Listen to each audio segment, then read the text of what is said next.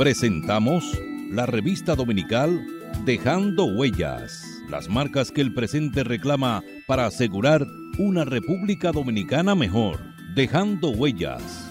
Dejando Huellas. Muy buenas tardes, apreciados oyentes de su programa La revista dominical Dejando Huellas. Dejando Huellas, una producción de Honorio Montás. Trillando el camino día a día en ruta segura hacia un futuro mejor.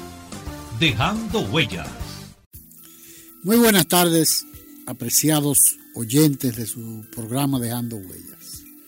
Hoy tenemos la grata presencia de el héroe nacional, el comandante Delio Irenes Gómez Ochoa. Nació el 16 de septiembre de 1929 en Holguín, Cuba, integrante del movimiento 26 de julio, que tras cumplir misiones en la lucha clandestina se incorporó al ejército reverde. Participó en importantes acciones contra el régimen de Fulgencio Batista imperante en Cuba. Luego del triunfo de la Revolución cubana, el 2 de enero de 1959, se une a la lucha de la República Dominicana contra el régimen dictatorial de Rafael Leonidas Trujillo Molina. Entró en contacto con el comandante dominicano Enrique Jiménez Moya, quien lo motivó a integrarse a la lucha para derribar la tiranía de Trujillo. Gómez Ochoa y Jiménez Moya emprendieron en Cuba la organización de la expedición guerrillera contra la dictadura del régimen de Trujillo. Conllevaba recabar apoyo material para la adquisición de armas, proyectiles, avión, etcétera, etcétera. Reclutar guerrilleros y sobre todo entrenar militarmente a más de 100 combatientes, tarea que se llevó a cabo en el campamento Mil Cumbres del Valle Sierra de los Órganos en la parte occidental de Cuba.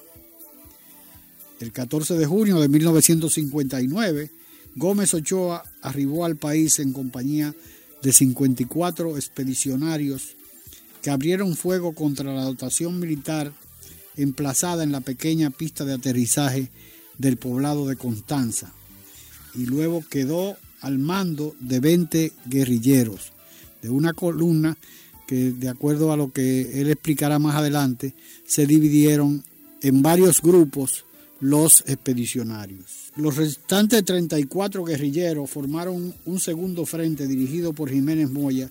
Sin embargo, por la irregularidad del terreno, ambos frentes se distanciaron, lo cual le impidió actuar de manera concertada y facilitó la liquidación de los integrantes de dichos colectivos por parte de las Fuerzas Armadas de la República Dominicana de la dictadura de Trujillo.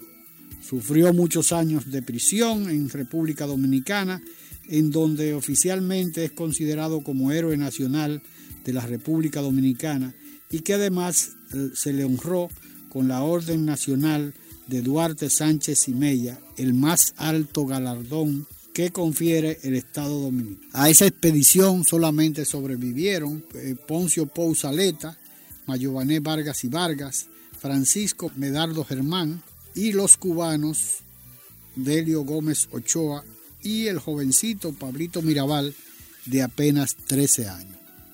Escuchemos esta interesante entrevista con Delio Irene Gómez Ochoa.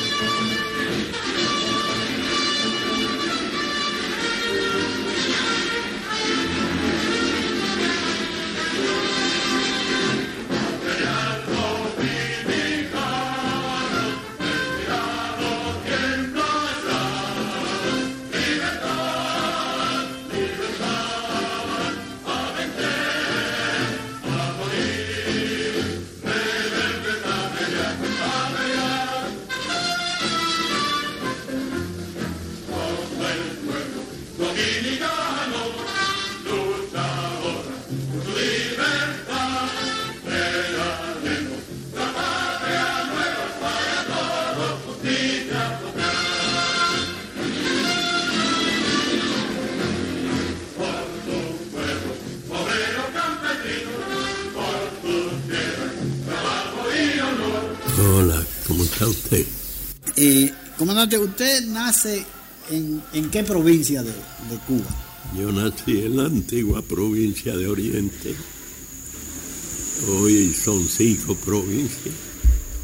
Antes era una sola, la provincia oriental,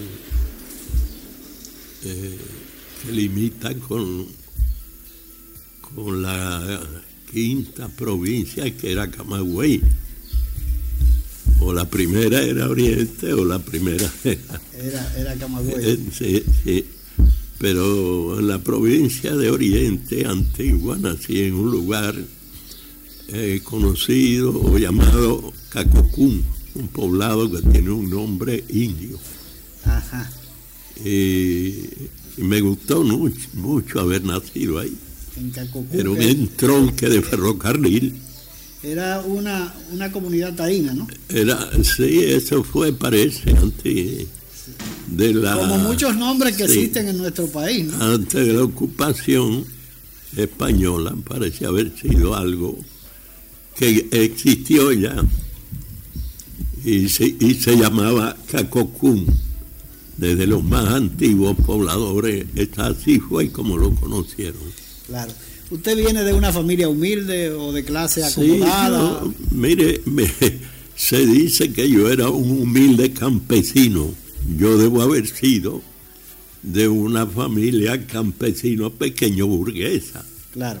Porque quien puede ir a pasear por el parque de Holguín ya con 18 años, eh, tenía dos mudas de ropa, Claro. daba vueltas en el parque de, de Holguín, O sea que usted tenía dos, dando vueltas, eh, tenía rompiendo zapatos. tenía sus dos mudas de ropa. No que- tenía un centavo en el bolsillo, pero tenía dos mudas de ropa. y tenía, Y la, todos los domingos nos íbamos al y parque tenía la- Holguín. las tres comidas aseguradas, ¿no? Sí, sí, Ese que era importante. Casi, casi. Casi, casi, ¿no? Las tres. La merienda no la había porque Claro. no había para merienda. Pero, pero bueno, era una familia eh, Sí, clase sí, media pero baja. mi padre tenía una finca y teníamos los viernes que irnos para la finca a 40 kilómetros de allí. Usted, usted terminó la secundaria, fue a la universidad. eh, Sí, yo fui muy tarde a la primaria y entonces tuve que echar mucho para hacer varios grados en y todos los años hacíamos un grado y en las vacaciones hacia otro, hacíamos otro. en las Es vacaciones de verano. Sí, que al sexto grado llegamos en dos años y medio. Qué bien, qué bien. ¿Y Sí. qué, qué le hace, comandante, eh, enrolarse? Estamos hablando de qué año, cuando usted termina en el sexto grado, estamos hablando antes de la, de la revolución, ¿no? Sí, yo no recuerdo. Antes de irse, antes de irse a la, a, a la Sí, sí, yo tenía. a Sierra Maestra, ¿no? Sí, antes de la Sierra Maestra nosotros ya habíamos cumplido. Eh, yo recuerdo que cuando cumplí 21 años me volví loco de contento porque pude sacar la cédula electoral.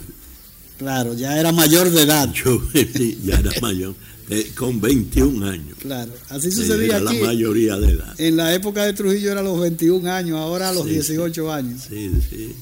Eh, Y en Cuba más o menos es igual, era a los 21 y ahora es a los 16. ¿Y, y- 17 y qué le hace, qué le hace a- a- a- al comandante Gómez Ochoa o al, al joven, al, al mozuelo eh, Delio Gómez Ochoa tomar la decisión de combatir el régimen de Batista? Sí.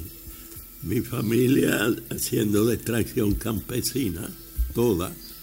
Mi familia por parte de padre y por parte de madre. Pero por parte de madre tuvimos la el, el honor familiar de haber participado varios de mis antepasados en la guerra por la, eh, Por la independencia. guerras por la independencia de Cuba. Y mi abuelo, que era un criollo, eh, sí, descendiente de españoles, y mi padre era descendiente de españoles por línea directa. Mi padre era hijo de españoles y hijo de españolas. Y mi abuelo no era ya, era su bisabuelo, había sido español. Mi abuelo Antonio llegó a ser sargento del ejército. Eso era por la línea de los Ochoa. Libertador de Cuba, sí, llegó al, tuvo el grado de sargento. De sargento. Usted, usted... Y de ahí, de esa ascendencia familiar, vino que todos mis tíos fueron rebeldes. Íbamos a casa de mi abuelo Antonio, yo recuerdo muy pequeño haber visitado a mi abuelo Antonio en varias ocasiones para oír los cuentos de la guerra. Y realmente él no hablaba mucho, pero siempre nosotros, como todos mis primos y por yo curiosidad, lo de vez en cuando. Claro, y por curiosidad lo hacían que hablara, ¿no? Que contara. Era muy humilde, vivía en un hogar muy humilde y estaba orgulloso de la medallita que tenía de combatiente del ejército Mambí. Claro. Eh, Cuba fue uno de los países de Latinoamérica que más tarde logró su independencia, o su primera independencia, porque después, lógicamente, eh, fue ocupada por los norteamericanos y, tuvo que negociar su, segunda independencia. Eh, ha sido uno de los países de Latinoamérica incluyendo nuestro país y Nicaragua y Haití, que ha sido invadido más veces por las tropas norteamericanas. ¿no? Yo creo que eh, si se puede establecer un récord, uno no sabe cuál de los... Estos países tienen el récord. Sí, claro. Porque ni en Argentina, ni en Chile, ni en Bolivia, ni en Colombia, ni en Perú, ni, o sea, en el cono sur, en el cono sur países grandes, ni en Brasil se recuerda una invasión norteamericana ni europea. europea. No, y además, eh, con el antecedente de que ustedes tuvieron la, desgracia de que los norteamericanos se valieron de todas las artimañas posibles para eh, ocupar eh, su país, ¿no? Yo creo que, eh, por ejemplo, el hundimiento del, buque en la, en la, bahía de La Habana, eh, todo ese tipo de cosas fue nada más y nada menos que una trama para ello provocar no solamente la ocupación eh, de, Cuba, sino que simultáneamente ocuparon Filipinas, ocuparon Puerto Rico y crearon toda una estructura de, de lo que realmente se convirtió en un imperio, ¿no? España se vio obligada a entregar todo esos ah, territorios. Entregó Florida. Por su, su eh, gran escuadra. Claro, claro. Al frente de, la cual estaba el almirante Cervera. Fue hundida en la bahía de Santiago de Cuba completamente. Claro. Por, por... Ahora, comandante, usted ingresa al ejército rebelde después del Brahma, ¿no? Después de toda esa...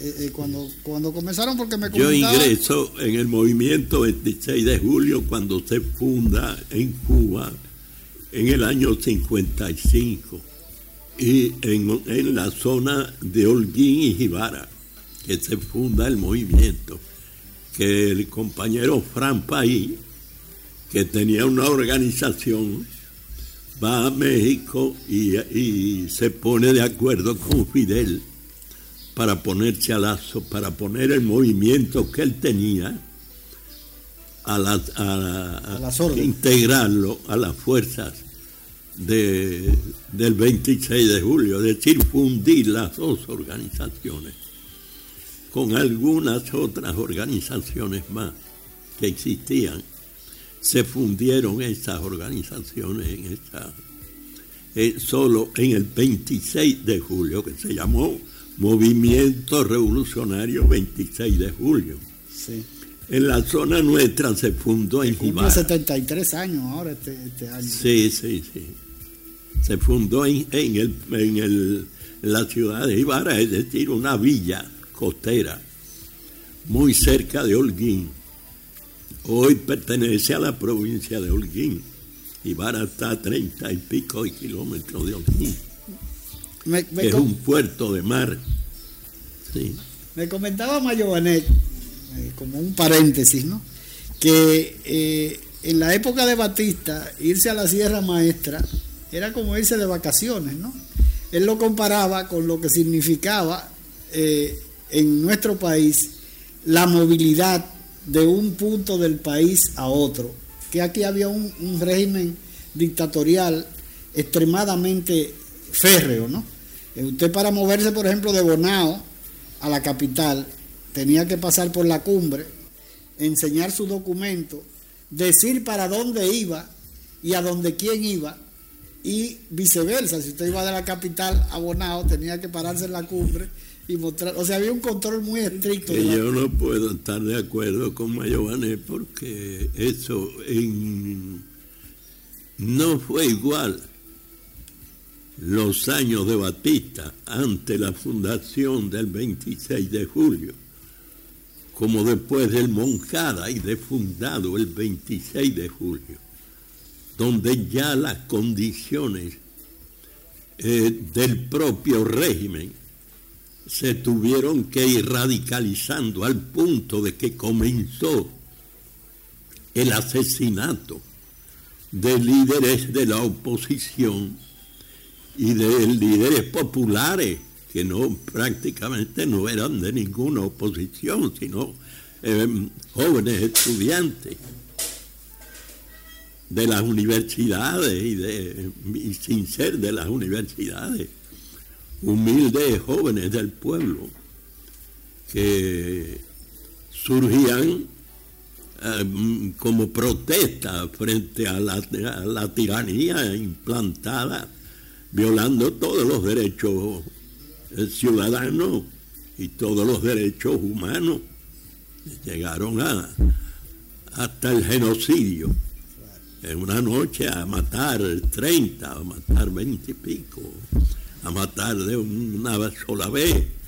Es decir, el régimen radicalizó sus métodos represivos, que es lo que Mayorane debía de distinguir claro y la Sierra Maestra ya se da mucho después del Moncada.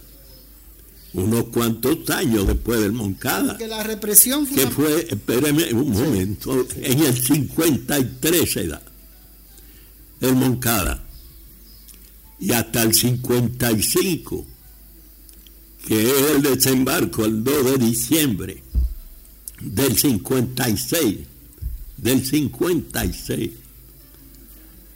eh, pasa una etapa de que, algunos le han llamado la, la no sé qué necesaria, la el receso necesario, algo así, para la preparación de las expediciones que presto Fidel desde el Moncada hasta que se funda el movimiento del 55 y sale Fidel hacia México con sus compañeros, veintitantos compañeros que fueron al exilio y hacen el compromiso de traer una expedición armada para derrocar a Batista. Pasan otros nuevos periodos de tiempo que no transcurren en las mismas condiciones que eh, eh, la, pasividad que había habido en el pueblo entre la confrontación entre la dictadura y el pueblo, la población, que clamaba por la legalidad, por el retorno a la legalidad, pero una legalidad a la manera de los políticos cubanos de entonces, que eran tan buitres los que estaban en la oposición como los que estaban en el poder. Y muy Igualito usted que, habría hecho usted, Marqués Sterling, suponiendo que era un político oportunista y que quería facilitarle a Batista la posibilidad de salir pacíficamente del poder, pero dándole paso a él. Claro. Que no era más que ser un personero más de un régimen como el anterior. Claro, claro. Quizás con otro tipo, con una careta o un paño con pasta, eso que le llaman. Claro, claro. Ahora, la represión fundamentalmente, esa represión que usted eh, eh, comentaba. Y eso que dice Mayo de que era como un paseo turístico ir a la Sierra Maestra, no es verdad. Porque desde que la Sierra Maestra, hay que decir, yo no sé en qué se basa Mayo para decir eso así, asegurar eso como una verdad. Claro, porque él no estaba allá. Absoluta, él no vio aquello. Claro, claro. Él, él no vio lo difícil que fue conspirar en Cuba. Él no lo vio. Cuántos miles de muertos contó la clandestinidad cubana, aportó la clandestinidad cubana. Ahora, comandante, la vinculación... Yo, yo no creo que, Batista, que Trujillo matara más gente en la clandestinidad que la que Batista mató en Cuba. En menos tiempo, además. Además, en menos tiempo. En menos tiempo. En menos tiempo que, que, que sí, sí. Lo, vamos a, Porque desde el desembarco de Granma, que fue el 2 de diciembre del 56, hasta el, el triunfo de la, el, derrocamiento. sí, sí, hasta sí pasó pasaron 25 meses. Y fueron 25 meses de constante lucha, de batallar constante, de reorganización, de vuelta a ser destruida la organización y vuelta a recuperarse la organización y volver a las calles y, ver, y volver a, a levantar el ánimo de la población y el espíritu mambí ese que nunca se perdió porque nuestra guerra de independencia estaba muy presente todavía. Y el espíritu de los independentistas del 68 y del 95, fundamentalmente los del 95 que ya libraron aquella guerra en otras condiciones, con otro espíritu, con otra conciencia. Ya existían los problemas de los reclamos sociales, de la independencia, no tan solo la independencia política, la libertad política, claro, sino la, sino la lucha por la libertad, por la justicia social, que es lo que ya reclamaban los jóvenes de la generación del 30, la que después se fue a Bolina después del derrocamiento de Machado. Ahora, comandante, hay una, una verdad, no, no resiste ningún cuestionamiento eh, el pueblo dominicano, o los dominicanos y los cubanos, han tenido una, un compromiso integral entre los dos pueblos desde la independencia cubana o antes de la, guerra independentista de los cubanos eh, hasta, hasta esta época, ¿no? Ha habido una vinculación permanente, Máximo Gómez, Maceo, que su madre era dominicana, eh, y, una, y permanentemente ha habido un intercambio de, de sacrificios entre un pueblo y otro, entre nacionales cubanos y nacionales dominicanos. Sí, sí, no se puede desvincular totalmente los movimientos políticos y revolucionarios que hubo en Cuba. Hasta el triunfo cuando viene va Enrique Jiménez Moya a Cuba y de ahí se desprende la, el compromiso cubano de ayudar a los dominicanos a, lograr su liberación. A liberar la lucha antitrujillista. Una lucha sencillamente. Se demostró que era una lucha solamente antitrujillista. Fue eso nada más. Aunque el, el plan de los expedicionarios no era solamente antitrujillista. Sí, no era de liberación nacional. Era un plan de liberación nacional, los cinco puntos del programa mínimo del movimiento de liberación dominicano es un reflejo de la calidad de las ideas que ya se grimían para la lucha antitrujillista. Hasta antes de eso no había sido así. Las otras expediciones que vinieron, algunas desembarcaron, otras no. Pero todos los intentos que hubieron antes no contemplaban la liberación nacional ni, ni, el, ni la lucha por la justicia social que contempló el plan de los cinco puntos del movimiento de liberación dominicano, que ya fue mucho más avanzado. Comandante. Y era la primera vez que desde Sandino, la primera vez que en América Latina y desde aquel colombiano que asesinaron, la primera vez que, que se esgrimía un plan de liberación con justicia social. Vamos a una pausa y retornamos en un instante con esta interesante conversación con el comandante Delio Gómez Ochoa. Dejando huellas, trillando el camino día a día en ruta segura hacia un futuro mejor. Dejando huellas.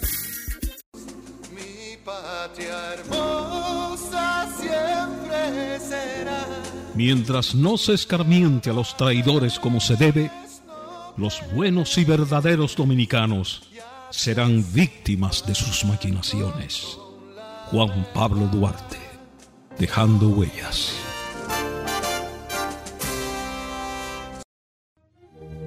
Juan Pablo Duarte, digno siempre de admiración y respeto, hablaba así. Nuestra patria sabe a sangre y un grupo de dominicanos indolentes hacen de nuestro país una cueva de traidores. Ya preparen nuevamente los cañones, aquí se peleará con más fuerzas para sacar a los invasores. Juan Pablo Duarte, un mensaje de dejando huellas. La patria es raíz y sentido de la vida, luz del alba, bandera tricolor que digna tremola en los cielos. Patria es humanidad, patria es la lengua, la cultura, modos de vivir, amar y morir. Patria es solidaridad, patria es la tierra y su gente, el tributo y la ofrenda de nuestros mártires, el decoro y la libertad de no tener amos ni ser esclavos. Patria es nuestra música, nuestros bailes y danzas, nuestras costumbres, nuestras cosechas, nuestro ancho mar, nuestros bosques y ríos. Patria son nuestros amores, el ensueño, la llovizna sobre el rostro de una niña, las iguas y los almendros, la palabra alta, grande y clara de nuestro destino. Un mensaje de dejando huellas. La patria somos tú y yo, la familia toda, el suelo que nos legaron los padres fundadores, el derecho a ser libres y felices, a trabajar con alegría y seguridad, depende de nosotros. Renovemos los principios que ayer inspiraron a los buenos dominicanos, inmortalizados en los símbolos que nos identifican como pueblo. Defendamos palmo a palmo nuestra patria, que es como defendernos a nosotros mismos en las presentes y futuras generaciones. Enarbolemos pues nuestra bandera, blasón eterno de los sagrados valores de la dominicanidad. Juan Pablo Duarte, iniciador y principal propulsor del proyecto independentista nacional, que en 1844 culminó con la proclamación de la República Dominicana. Decir Duarte es decir memoria y sueños libertarios, valores y bandera, territorio, ideas redentoras, sacrificio y dignidad de un pueblo. Decir Duarte es proclamar los derechos democráticos y no permitir que nadie ultraje ni mancille su lengua, sus leyes, sus costumbres, su identidad y su destino.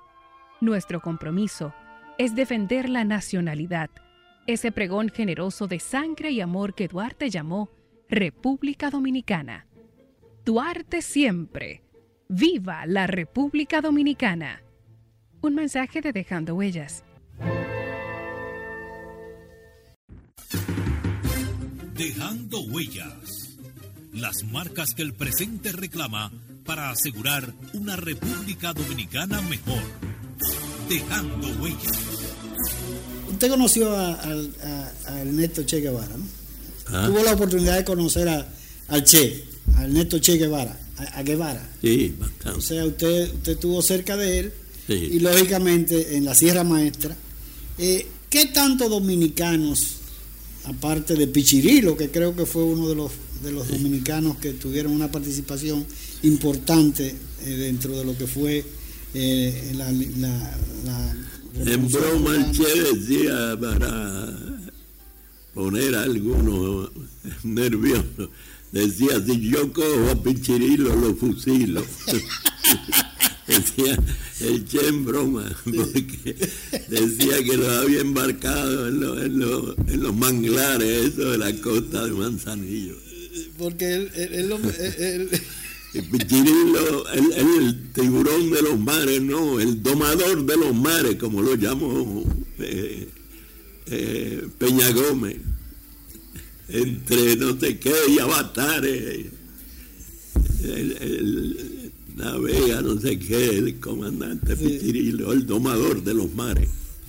pero Hay un libro escrito ahora por una cubana muy bonito sobre Pichirilo. ah, qué interesante. Va a ver que Eh, lo tiene, lo, lo debe de estar al publicar el Archivo General de la Nación aquí. Ah, mire qué bien. Están estudiando la posibilidad de publicarlo. Tiene un prólogo, pequeño prólogo de Fidel Castro, Ah, qué bien. Ah, que es más interesante aún por eso. Claro, eso tiene otro. Para- Porque narra algunas cosas de Pichirilo y Fidel en el Cayo Confite. Cosa de cuando cogen prisionero al yate Angelita. al yate- que después lo ponen en libertad, los dejan irse. Sí, lo cogieron. O sea, el yate Angelita lo, lo secuestraron, lo, lo ocuparon. Lo ocuparon porque Pichirilo vio los mástiles en el horizonte Claro. y dijo, ese es el yate Angelita porque yo he estado en ese yate. Porque él era marino de ese yate. Él era marino de ese yate. Ahora, comandante, usted se enrola en el movimiento eh, eh, del 14 de junio, del movimiento de liberación dominicana. Eh, usted estuvo entrenando o participó en, el- en los entrenamientos eh, que, Sí. que estaban recibiendo no propiamente usted, sino Sí. eh, lo- los compañeros los compañeros dominicanos eh, Sí. los, y demás los internacionalistas que participaron en esa expedición. Me comentaba Mayo Banet de, la, de que el Che sostenía que no había la suficiente preparación eh, política, ideológica, en otra, manera, en otra forma, y una, una preparación militar, guerrillera, un entrenamiento que le permitiera a ese, a ese grupo de expedicionarios eh, salir victorioso de, de- de esa expedición. Pero sin embargo, aún así, eh, se, se partió desde Cuba hacia República Dominicana. Sí, o sea que fue una, una situación casi un desafío a la muerte, ¿no? Sí, pero yo te puedo decir algo porque yo lo viví. Claro yo está. fui designado por el comandante en jefe, Fidel Castro, para la- atender la agrupación, eh, recibirlos en Cuba, llevarlos al campamento, hacer todas las gestiones O sea, para que tuvieran las mayores seguridades. Usted era el enlace eh, Sí, pero- designado por, el, por el gobierno revolucionario. Sí, sí. Ahora, usted, Y eh, tuve oportunidad de, de estar con, conocí a Enrique Jiménez Moya en Bayamo el día 2 de diciembre, de, de enero, cuando Fidel venía ya de Santiago para La Habana. Después lo volví a ver en Holguín al lado de Fidel. Y, o sea, él tenía una relación cercana con el y, y después, sí, yo sabía que lo habían herido, estuve conversando, Fidel me dijo, conversa con este dominicano. Y en Bayamo conversé muchísimo con él. O sea que la, después vincula- Holguín volvimos a o sea que la, la- la vinculación de Delio Gómez Ochoa con los dominicanos tiene muchos años eh, de, de permanencia. No, yo, yo traté de vincularme a los dominicanos mucho antes, cuando lo de Cayo Confite, que me fugué de la casa y me fui hasta Nuevita, al puerto de Nuevita, por donde los expedicionarios de Cayo Confite salían de tierra firme hacia el Cayo. Y yo llegué a ir hasta allá porque quería enrolarme en la expedición eh, tanta era la fama de Trujillo como dictador, como tirano, como el asesino del Caribe, como la náusea de América, como le llamaban todos los comentaristas de entonces. Y por esa razón, por las razones aquella de José Martí, que decía que debíamos de hacer las Antillas. Por sobre la mar, la sangre a cariño, lo que por debajo de la mar hacía la cordillera de fuego andino. Y que soñaba con una ley que dijera un día que el dominicano era cubano en Cuba y viceversa. Es decir, que él entendía que eh, los territorios no tenían límites. No tenían fronteras. No tenían fronteras, que el mundo era uno solo. Eh, y, su población debía buscar la igualdad y la hermandad y la confraternidad y la solidaridad y ayudarse mutuamente. mutuamente. Eso no viene de muy lejos, desde José Martí, desde Simón Bolívar. Claro, claro. Cuando quiso hacer una expedición para ir a libertar a Cuba. Eh, es decir, y cuando después en la, en la lucha por la independencia de Cuba, participaron los dominicanos como la fuerza más eh, aguerrida, contundente y preparada que participó en la guerra de los 10 años. Máximo Gómez de jefe, Modesto Díaz, los hermanos Marcanos, los, en los primeros alzamientos que hubo en Cuba, fueron los dominicanos los líderes y fueron los que le enseñaron a los oficiales cubanos el manejo de las armas. El manejo del machete fundamentalmente. Sí, el de la, la única arma que teníamos entonces. La, marcha del machete. era la marcha, la marcha del machete, ¿no? Que se llamaba algo eh, que bautizó eh, Máximo Gómez. Sí, sí, eh, pero, comandante, ¿en qué momento, cuando parte la, ya vamos a entrar en la parte de la expedición del del 14 de junio, eh, donde parten, eh, debieron haber partido simultáneamente 198 expedicionarios, pero por cuestiones de, eh, de, sincronización o de, problemas de tiempo o problemas mecánicos, no entraron simultáneamente, lo que condenó a, las expediciones de, de Maimón y Esterondo al total fracaso, porque apenas eh, pudieron algunos eh, hacer tierra. ¿no? Eh, en este caso, cuando se embarcan en el vuelo los 54 expedicionarios desde, desde Cuba, usted me comentaba que llegaron a, a, a Constanza y al desembarcar, lógicamente hubo todo el, escarceo, el, todo el, desembarco organizado y se, se dividieron en dos, dos batallones, ¿no? dos, dos, grupos. Dos grupos. Se podría dar un pelotón de 20 hombres y dos pelotones de 34 que se fueron por otro lado. Dos, dos, de, dos de, de 34, o sea, dos, de, pelotones, dos pelotones más o serían algunos eh, que no fueron porque nosotros estábamos organizados en escuadras y pelotones. Eh, Usted comandaba el, los 20, el, el, el, pelotón. No, no, no, yo era el, el jefe general del de responsable del entrenamiento del asesoramiento Yo era un asesor, yo era asesor general de la expedición, de los grupos. O sea, cuando baja de todo. Jiménez Moya. Y cuando Enrique decide, es Enrique y se lo plantea a Fidel, que si yo no vengo, él no viene, no lo ponga, pero es así. Claro. Eh, se decidió que yo viniera, inclusive a última hora hay una negativa de, de un grupo de compañeros a que yo viniera y no llegan a tiempo el aviso de que yo no viniera. Llegaron tarde al, al lugar donde estaba el avión.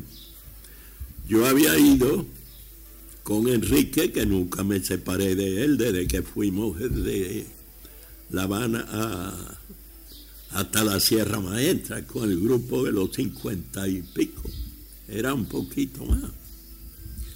Allí después hubieron algunos que no vinieron, pero eran unos 60 primero. Y finalmente vinieron 54. 54. Y entonces lo llevamos hasta un lugar llamado Cayo Espino y allí recibo una, un mensajero personal de parte de Camilo que nos veíamos o en Holguín o en Antilla. En Antilla. Entonces, eh, yo le digo a Enrique, no, perdón, va Enrique. Me dice, no, se ha decidido que el resto de los combatientes de los grupos salga no seis días después, sino salga un día después que el avión para permitir el posicionamiento de... Es decir, que sal, si salga eh, el avión y salgan y que no coincida el día del desembarco, sino para llegar ah, un día con un día de, diferencia, que la navegación permitía eso. Debieron, debieron haber llegado el 15, no el 19 como llegaron. No el 19. Y nosotros, que salíamos el 14, haber llegado el 14 y estar un día antes que ellos en las montañas de, de, San Juan de la Maguana, que era donde íbamos a desembarcar. Ah, porque iban a desembarcar primero en San Juan de la Maguana. No, primero no, nunca se contempló Constanza como punto de desembarco. Ah, mira qué interesante, oye. No, no, no, nunca, esto surgió después en el avión. Sí, porque una de las cosas que me comentaba, entre paréntesis, Mayovane, es que en un momento de una, una un operativo de, de, las tropas de Trujillo, usted le preguntó que, qué tan cerca estaba Haití, pero ustedes estaban en Bonao. Entonces de Bonao a Haití es casi imposible llegar en el, con las condiciones en que estaban ustedes físicamente, ¿no? Eh, pero bueno, el asunto es que ustedes iban para, para iban a aterrizar en San Juan de la Maguana, en la provincia de San Juan, no en, la cordillera central. No, no, no, no, era así, no. Era en San Juan de la Maguana. Y después, en el avión, como ya viene eh, Juan de Dios Ventura Simón, hay una serie de comentarios entre ellos en la cabina del avión y me mandan a buscar a mí que estaba al lado de la puerta de salida del avión. Eh, voy allá y me plantean la posibilidad de desembarcar en otro lugar. Y es cuando eh, plantea Juan de Dios las distintas variantes. Porque él conocía las, las Enrique plantea Jarabacoa y entonces Juan de Dios plantea que en la pista de Jarabacoa el avión podrá aterrizar. Pero no elevarse de nuevo. Pero no podrá despegar. Quizá, quizá. eh, sería muy difícil porque la pista era muy pequeña. Eh, no tenía las condiciones, según él, que él había estado en esta Claro, él conocía perfectamente todo el... Y entonces le preguntamos otra variante. Entonces él planteó otra, pero yo no recuerdo otra variante que era también para tirarnos en un lugar, no daba uno. No, no, nosotros llevábamos. Lo decía por, las pistas, ¿no? Por que tenía que ser en la cordillera, estar cerca de la cordillera central. Porque en un día determinado, en un lugar llamado El Botao, teníamos que reunirnos con los grupos que venían por la costa y que iban a avanzar hacia la cordillera central, que eran las mejores montañas, según sí, porque eran las decían más, todos Las más escarpadas, ¿no? Sí, las más, sí, sí.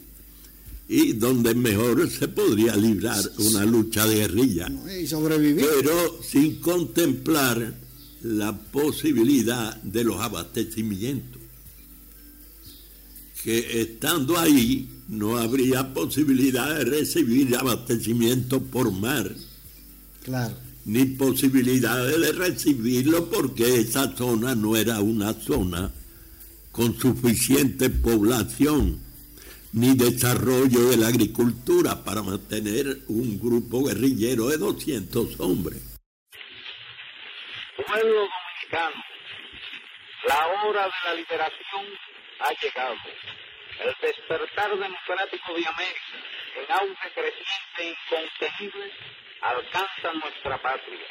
Después de haber barrido con las tiranías de Rojas de Perón, de Pérez de Fulgencio Batista y otras se tambalean en el umbral de la derrota. El Ejército de Liberación Dominicana pelea ya, con decisión inquebrantable, en nuestros llanos y montañas, dispuesto está a destruir para siempre el yugo de la opresión y la barbarie. Que nos ha confiado el supremo comando de ese ejército. Declaramos en tal virtud que nada nos detendrá en el empeño, para cuya realización contamos con la simpatía y el apoyo generoso de todos los pueblos de América. Los probos del país habrán de secundarnos. A ellos decimos que nos inspire el más profundo desinterés que solo tenemos en miras el decoro y la felicidad de la patria. A través de la historia, nuestro pueblo demostró siempre su amor a la libertad y su disposición a alcanzarla mediante el heroísmo y el sacrificio. Brillan en nuestro pasado las gestas de gloria. Ellas hoy nos iluminan. El ejército de liberación y la ciudadanía con él solidarizada habrán de reverdecerlas. La lucha se extenderá como un reguero de pólvora por todos los rincones del país. De cada hogar convertido en centro de rebeldía, saldrán los hombres y las mujeres a coaccionar con nosotros, ya sea incorporándose a nuestro ejército o realizando las imprescindibles labores de sabotaje. El pueblo será valladar contra todo intento del tirano por sofocar nuestro movimiento. Iremos de triunfo en triunfo asestando golpes mortales a la ignominiosa tiranía. La victoria final será victoria de todos y castigo implacable para los criminales opresores. A las armas dominicanos y a la lucha en los campos de la resistencia cívica. Trujillo ya tiembla de cobardía él huirá dejando a sus colaboradores a la merced del pueblo. Que vengan pues a nuestro lado todos los que no tienen manchadas las manos por el latrocinio de la sangre inocente. Al ejército de Trujillo decimos que su deber es unirse a nuestras fuerzas, símbolo vivo de la dignidad nacional. Si no lo hace, espiará a la hora de la victoria su crimen. El momento es de decisiones históricas. El pueblo dominicano se levanta y marcha con ritmo heroico hacia sus más altos destinos. De su seno brotarán de nuevo los héroes y de pie el continente aplaudirá sus hazañas y ayudará más tarde, solidarizado con nuestros propósitos, a la construcción de la gran patria del porvenir. Vamos a una pausa y retornamos en un instante con esta interesante conversación con el comandante Delio Gómez Ochoa. Dejando huellas, trillando el camino día a día en ruta segura hacia un futuro mejor. Dejando huellas. La patria somos tú y yo, la familia toda, el suelo que nos legaron los padres fundadores. El derecho a ser libres y felices, a trabajar con alegría y seguridad, depende de nosotros. Renovemos los principios que ayer inspiraron a los buenos dominicanos, inmortalizados en los símbolos que nos identifican como pueblo. Defendamos palmo a palmo nuestra patria, porque es como defendernos a nosotros mismos en las presentes y futuras generaciones. Enarbolemos pues nuestra bandera, blasón eterno de los sagrados valores de la dominicanidad. Un mensaje de Dejando Huellas, su programa de la tarde. Trabajemos por y para la patria, que es trabajar para nuestros hijos y para nosotros mismos. Juan Pablo Duarte, Dejando Huellas, tu programa de la tarde. Juan Pablo Duarte, digno siempre de admiración y respeto, hablaba así. Nuestra patria ha de ser libre e independiente de toda potencia extranjera o se hunde la isla. Juan Pablo Duarte, un mensaje de Dejando Huellas. Mi patria hermosa siempre será.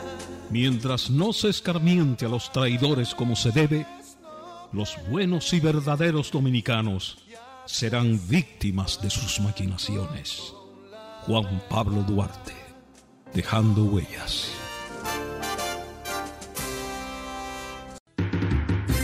Dejando huellas.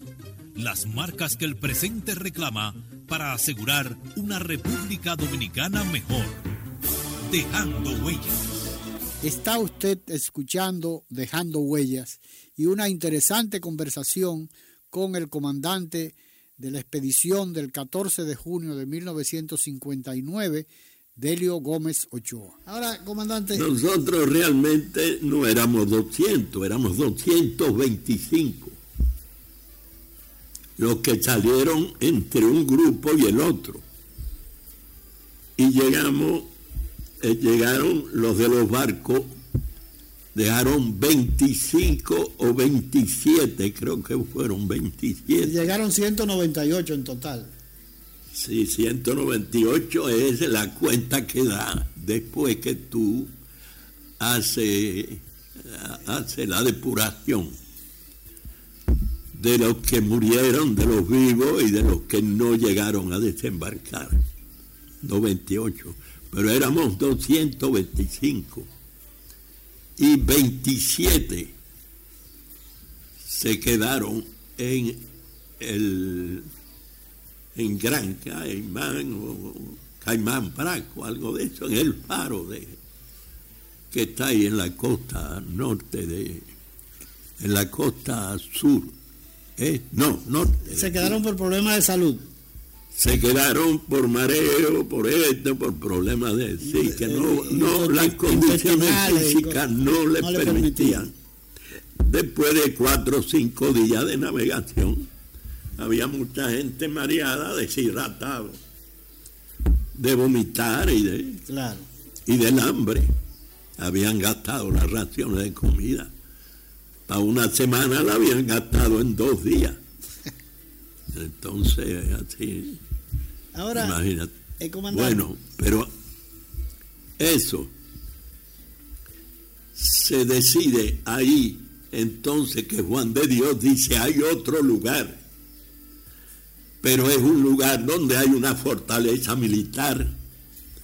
Y yo le dije, bueno, es mejor llegar por sorpresa a la fortaleza militar. Y ya ahí después que aterricemos veremos cómo salimos. Otras veces en Cuba hemos ido a, a la fortaleza y las hemos atacado. Y después nos hemos retirado y hemos tenido uno, dos, tres muertos, pero más nada. Nos hemos marchado. Eh, y entonces se decide trazar un nuevo rumbo y ahí mismo él mismo con el piloto venezolano que era un gran piloto no me acuerdo ahora cómo se llamaba ese regresó, ese regresó a Cuba, ¿no? él se regresó a Cuba sí, y ahí sí el avión podría regresar a Cuba yo dije lo primero que hay es que hay que salvar el avión porque ese es el compromiso que tenemos el avión no puede caer en manos del enemigo. Entonces se hizo eso y se trazó con el sectante y, la, y los mapas una nueva ruta que al llegar a un punto se iba por toda la costa desde, desde el norte de Cuba que habíamos despegado un lugar bien desde el sur de Cuba habíamos despegado desde Cieneguilla, cerca de Manzanillo, que está en el sur de Cuba, y, había, y, habíamos trazado una ruta para desembarcar en San Juan de la Maguana. Después hubo que corregirla y entonces se hizo y se salió exactamente de una montaña así de la cordillera central y ahí dijo, mire, eso es Constanza. Yo estaba en la cabina con ellos cuando vimos a Constanza. Ahí yo me volví a ir para la puerta. Me llamaron como tres veces a la puerta para consulta. A la, a la cabina. Y, ahí fue donde se decidió. Y el aterrizaje fue brillante, magnífico. Feliz. Eh, comandante, Pablo, Pablo Mirabal, eh, era un niño. un niño era- campesino. era un niño campesino, ¿no? Andaba con los zapatos amarrados con alambre y eso. Y así vino al país. Así lo conocí yo. Ah, usted lo conoce así, pero cuando vino aquí ya estaba Ya tenía tenía- buenas botas Tom McCann, sí, una, americana. eh, apertrechado ya con cierto, Sí, sí, con sí. todo su equipo y eso. Y un fusil era un, calibre un- 30, una carabina M2, calibre 30. que era un, ráfaga. era un experto tirador él. Era, esa era Sí, su sí, función. bueno, porque yo no sé si era experto, pero, pero- era un buen tirador. yo, por ejemplo, escuchaba. Yo Sí, tuve, pero- yo tuve una, una, una- Pero, pero yo te voy a decir una cosa. Eh, Radio Bemba es muy bueno por eso, sí. porque echa a, a andar la, No, la claro, mitología. Claro, pero una de las cosas, La mire, mitología. sí, crean, Eso decía el Che, la, la mirilla. la, la, crea mitologías, eh, pero, eh, pero El hay- mito de la mirilla telescópica. Claro, pero decían que, que Pablito, decían que había un muchacho cubano, esos fueron los comentarios que yo escuché. Pablito. Óigame, los comentarios que yo escuché como niño al fin, yo tenía apenas, eh, tenía menos de 15 años. Que él dijo, el que, Entonces- todo el que tenga un tiro en la frente, ese póngale el cuño que fui yo. Balandronada de ese muchacho loco. Ajá, el caso es que yo, oiga, para que usted vea Era un loco peligroso. como decía, yo en una oportunidad, yo tenía una vinculación muy cercana a, a una amante de, de Francisco Martínez Alba, que era hermano de María Martínez Alba, la esposa de Trujillo. Ellos vivían a tres casas de donde yo vivía, la amante de, de- de Paquito Martínez, como le decían. ¿no? Entonces siempre se reunían en la casa de, de esa señora, de esa muchacha, era una muchacha joven de ascendencia judía que había venido en un grupo de refugiados después de la Segunda Guerra Mundial. Y entonces ella, eh, siempre iban los- el grupo de amigos cercanos de, de ese señor. ¿no? Y los comentarios que hacían ellos, que yo lo escuchaba, pero no tenía conciencia, pero sí tenía unos hermanos que sí sabían y que yo escuchaba a mis hermanos lo que estaba sucediendo desde otro punto de vista, ¿no? Sí. Eh, y entonces ellos decían, eh, los barbudos tienen un muchachito que es un francotirador, que la mayoría de los guardias que han caído, eh, ese muchacho es que lo ha matado.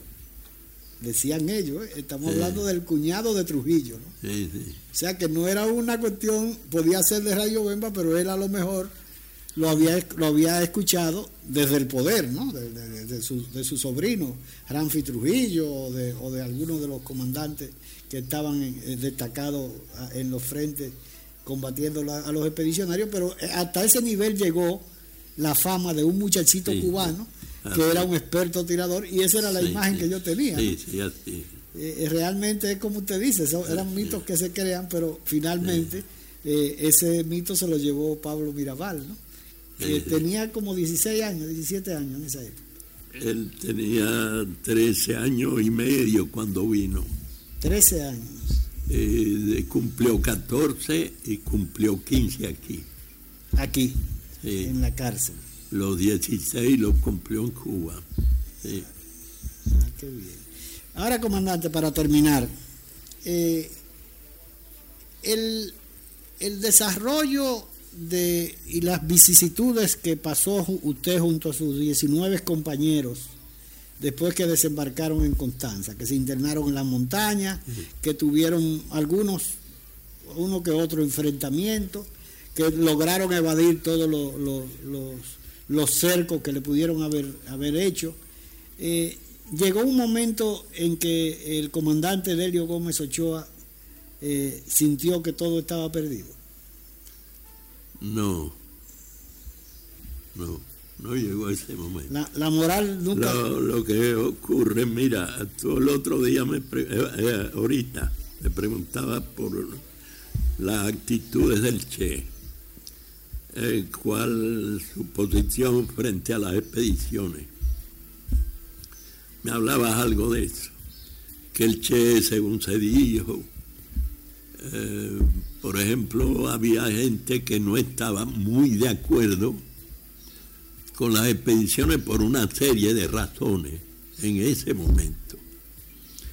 Y que había otros métodos quizá para trabajar el asunto de la dictadura de Trujillo, que era, estaba en ese momento en el continente y era, todo el mundo tenía puesto las vistas en la dictadura de Trujillo y de Somoza. Recuérdense que aquí estaba Los dos. Eh, Fulgencio Batista. Sí, sí, pero, eh, eh, pero es que todavía antes de eso todo el mundo tenía la esperanza de que cuando triunfara la revolución en Cuba, Cuba iba a dar su apoyo y Venezuela y todos los demás países para liberar no tan solo a, Santo Domingo, a República Dominicana, sino a Nicaragua. A Nicaragua, Eran los dos países que estaban sometidos con más rigor a un sistema de gobierno Haití, Haití, nunca se contempló. Eh, no era Haití, pero bueno, Haití era parte del problema dominicano. Porque allá se entendía que Duvalier era un protegido de Trujillo y que eran aliados. Y que en el momento de que cayera Trujillo iba a caer. Seguro que este iba a caer solo, decía la sí, gente. Sí. sí, La gente decía se va a caer solo.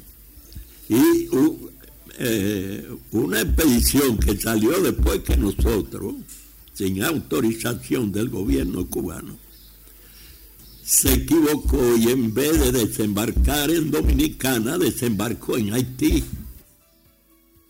Por el paso de los vientos desembarcaron ahí en una península haitiana de esa que está pegada en Cabo, Haitiano, seguramente. Y ahí está la historia. Hay una muchacha que ha escrito un libro sobre la expedición olvidada. Y participaron 27 compañeros, murieron, de los cuales murieron 22. Habían dominicanos y cubanos. Asesinados por él. No, no había dominicanos. Eran cubanos todos. Eran cubanos. Y la, y la, y la, la finalidad era ¿cuál un, un, franco español y un mexicano de Baja California, un chicano. Y no sé si había un un inglés o un americanito, algo de eso, no me acuerdo. Pero ellos, ¿cuál era la finalidad de eso, comandante? Unirse a nosotros, porque a ellos no le habían permitido preparar una expedición. Eran combatientes de la zona mía, del frente último que yo tuve en Cuba, cuarto frente oriental, Simón Bolívar. Eran combatientes de esa zona y ellos hicieron un grupo, cogieron un lanchón y se fueron a, a Moa, cerca de Baracoa, y, y uno de los lugares más cercanos a, a, la, República, Dominicana, y se perdieron en el paso de los vientos y fueron a parar a Haití. Que las corrientes lo empujaron para Haití en vez Lo empujaron para Haití, las corrientes. Es una de las, como usted dice, una, ese libro. Y ahí lo cogieron, mataron 22 y los otros 5 regresaron a Cuba. Después Cuba pagó un dinerito ahí.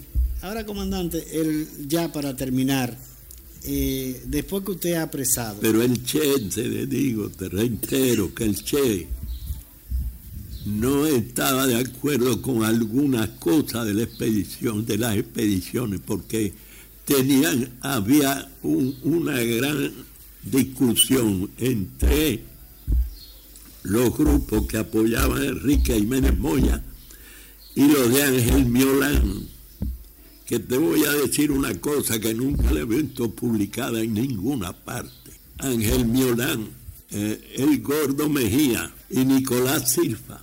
El día el, Gordo 14. ¿El Gordo Mejía cuál era? El Gordo Mejía, Luis Aquiles Mejía. Ah, Luis Aquiles Mejía. Mejía Recio, sí, sí. Un, un bandido dominicano y de la familia de los Mejía, una gente muy honrada y muy, revolucionaria y muy combativa y muy... Estos tres señores, las noticias que yo tengo, las informaciones que yo tengo es que el 14 de junio, cuando estábamos despidiendo las expediciones allá en Antilla, ellos estaban en el consulado norteamericano en Venezuela denunciando la salida de las expediciones. Eso es, grave, estamos hablando de... Es decir, que la CIA, el FBI, tenía toda la información. Y si la tenía esa gente, la tenía Trujillo. Claro está. Claro, porque eh, eh, la vinculación de, ese, de esa expedición con, el movimiento 26, 26 de julio eh, realmente lo hacía a la CIA y al FBI. Por eso, sea verdad o sea incierta, la información, que para mí es totalmente cierta, porque la fuente es una fuente muy segura, es, le dio toda la información. Estamos hablando de Silfa, Miolán y, Luis Aquiles. Y Luis Aquiles Mejía Recio. Sí.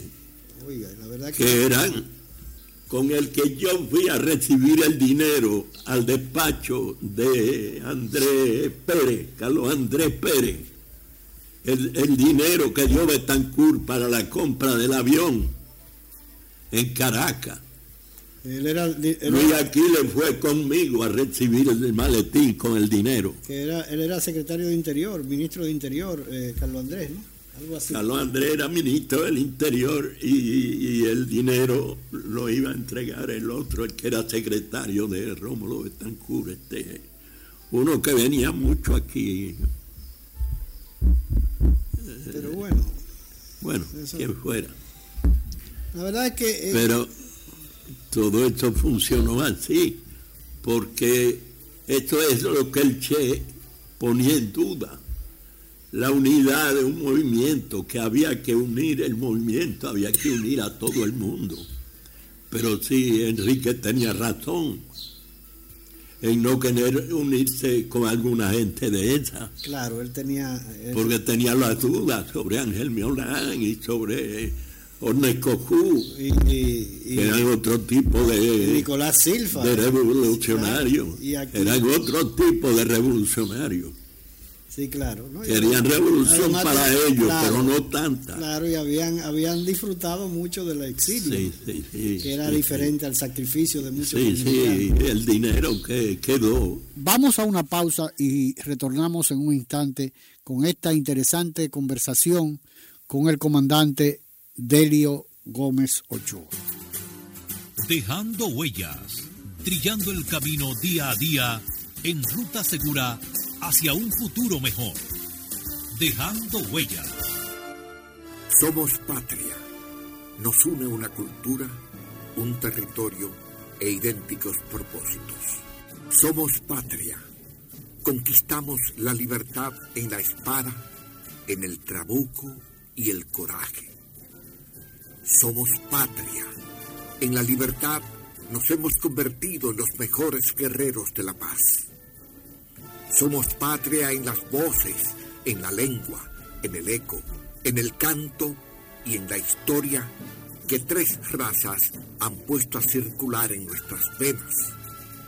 Patria amada, en nuestros laberintos interiores, vive para siempre. Un mensaje de Dejando Huellas, su programa. La patria es raíz y sentido de la vida, luz del alba, bandera tricolor que digna tremola los cielos. Patria es humanidad. Patria es la lengua, la cultura, modos de vivir, amar y morir. Patria es solidaridad. Patria es la tierra y su gente, el tributo y la ofrenda de nuestros mártires, el decoro y la libertad de no tener amos ni de ser esclavos. Patria es nuestra música, nuestros bailes y danzas, nuestras costumbres, nuestras cosechas, nuestro ancho mar, nuestros bosques y ríos. Patria son nuestros amores, el ensueño, la llovizna sobre el rostro de una niña, las iguas y los almendros, la palabra alta, grande y clara de nuestro destino. Dejando huellas. Las marcas que el presente reclama para asegurar una República Dominicana mejor. Dejando huellas. Está usted escuchando Dejando Huellas y una interesante conversación con el comandante de la expedición del 14 de junio de 1959, Delio Gómez Ochoa. Ahora, comandante, finalmente, como le decía, eh, después que usted es apresado, ¿cómo, cómo lo apresan a usted en, en la, en- al, al bajar? Nos cogen dormido a Pablito y a mí con Fran López, que era mi ayuda, mi asistente. Habían matado a mi ayudante, a, a Ramoncito Ruiz, lo mataron en, en el botado. Pero Fran quedó vivo y Pablito y yo. Eh, quedaban Poncio, que hacía dos días lo habíamos dejado en un lugar y nos habíamos ido nosotros. Porque Poncio Med- y- Medardo, Medardo, ¿dónde? Poncio y Medardo quedaron juntos en un ranchito que lo dejamos nosotros. Porque no podían caminar. Eran Poncio, Medardo, usted, Mayované y Pablito, ¿no? Y Pablito, y el otro era otro que se había ido de al lado de nosotros unos días antes, en una dispersión que hubo. Él se dispersó de nosotros, se desprendió de nosotros. Los otros todos los mataron estando nosotros con ellos. Digo, los mataron o los hirieron y los cogieron prisioneros. Y después los mataron. Entonces a usted lo, lo, lo, lo- apresan. Después de llevar dos días caminando, buscando ver si podíamos pasar a la frontera de Haití. Que era casi imposible. Pero dábamos vueltas en lugares que no conocíamos. Y yo tenía Y un además- mapita, pero, pero no podíamos avanzar ya nada, no teníamos comida, no teníamos agua. Además, Mayo, Mayo ya no estaba con ustedes, que era el que No, podía- Mayo se había ido muchísimos días, se fue. Él me dijo que ustedes habían caminado por un arroyo, por un y no había podido conseguir sí, la, sí, no, él se fue de y al lado de nosotros. Eh, y finalmente... Se fue como a los 10 días. Finalmente usted lo trasladan desde cuando lo apresan a San Isidro. yo estaba loco porque yo decidiera ir para la zona donde, donde él vivía. sí, eso, eso me comentó él. Él me lo planteó muchas veces, pero yo no, no era eso lo que habíamos acordado con los demás compañeros, no sabíamos todavía lo que había pasado en la costa. Claro. Porque no teníamos ni radio. Y tampoco sabían lo que lo que había pasado con los otros con el otro pelotón. no, no, no. Todavía teníamos la esperanza de que Enrique estuviera vivo y aunque sí habíamos oído que Enrique lo habían matado, pero y ustedes habían oído también la cantidad de disparos y, ese, los enfrentamientos que se habían dado en Sí, sí, sí, nosotros oímos cuando ellos los atacaron los aviones, y los vimos desde lejos, de muy lejos. Veíamos los aviones bajando, pero a veces ni se oían los disparos, de porque estaban tan lejos. Claro. Nosotros nos fuimos por otro lado y logramos despistarlos, por eso duramos Ahora, eh, finalmente ustedes llegan a... Y haciendo movimientos con el mapa y la brújula que yo tenía, logramos estar, eh, sobrevivir como casi un mes, casi un mes. Ahora, comandante, finalmente cuando usted apresado va a San Isidro, eh, ¿Lo llegaron a torturar mucho eh, eh, en la 40 o allá pero Tú lees mi libro para que Claro, no, no, no, pero le pregunto porque los oyentes ah, que seguramente no van a tener oportunidad de leer un libro. pero hablar, a mí no me gusta oír hablar, ni siquiera oír hablar de tortura. Claro. quedé tan traumatizado que... Claro, claro. Pero usted va entonces a San Isidro y de San Isidro lo trasladan... Sí, a la 40. A, la 40 y después, no estuvimos nunca en la Victoria ni en ningún otro lugar. Y después entonces lo presentan ante la justicia. Eh, no, no, pero nos presentan un año después a la justicia. Yo nunca fui presentado a la justicia. Esa foto famosa donde aparece usted... Ahí sí, esa eh, Poncio, Medardo Germán. Que nos condenan a 30 años en dos horas. Dos horas, un juicio de dos horas, nos condenaron a 30 años y 100 millones de dólares en indemnización solidaria. Al, Estado Dominicano. Al Estado Dominicano. Comandante Gómez Ochoa, le agradezco infinitamente esta conversación, que de seguro muchos de los oyentes, eh, eh, para su información, este programa lo transmitimos por una cadena de radio eh, en San Juan de la Maguana, Elías Piña, eh, Asua, Atomayor, Santiago y eh, Santo Domingo por Radio Popular. De manera que le agradezco muchísimo y de seguro que los oyentes de esas regiones que han escuchado una parte interesantísima, por ejemplo lo de San Juan de la Maguana, que, tal vez muchos ignoraban que inicialmente el proyecto de desembarco eh, se iba a realizar por San Juan. Pero yo les recomiendo, si quizá eso haga que alguna editorial dominicana eh, republique de nuevo el libro La Victoria de los Caídos, porque eh, que es un libro que hice yo después en el año 95, lo presenté en el 98 se hicieron dos o tres ediciones. Eso estará, en la Trinitaria, usted no sabe si... Miguel Coco en la imprenta de... En Alfa y Omega. Alfa y Omega lo publicó la universidad, hizo una publicación y lo publicó el, el Archivo General de la Nación. Que ah, fue, interesante, ahí debe quedar algún ejemplar. Que, que sí, que se pudiera conseguir por alguna editorial que volvieran a publicarlo y presentarlo en una feria de libros. Claro, claro. Yo no cobro por nada de eso, usted, así que... Usted no, los derechos los cede. bueno, comandante, hemos conversado con el comandante Delio Gómez Ochoa, quien es, mm, bastaría decir que es más dominicano que muchos, porque ha puesto en, en peligro su vida eh, en aras de la libertad de este pueblo. Eh, en, 1959, en la, expedición de eh, Constanza, Maimón y Estero Honda. Buenas tardes. Agradeciendo haber estado con nosotros, se despide de ustedes dejando huellas esperando poder contar con su audiencia en un programa más de Dejando Huellas, bajo la dirección y producción de Honorio Montás.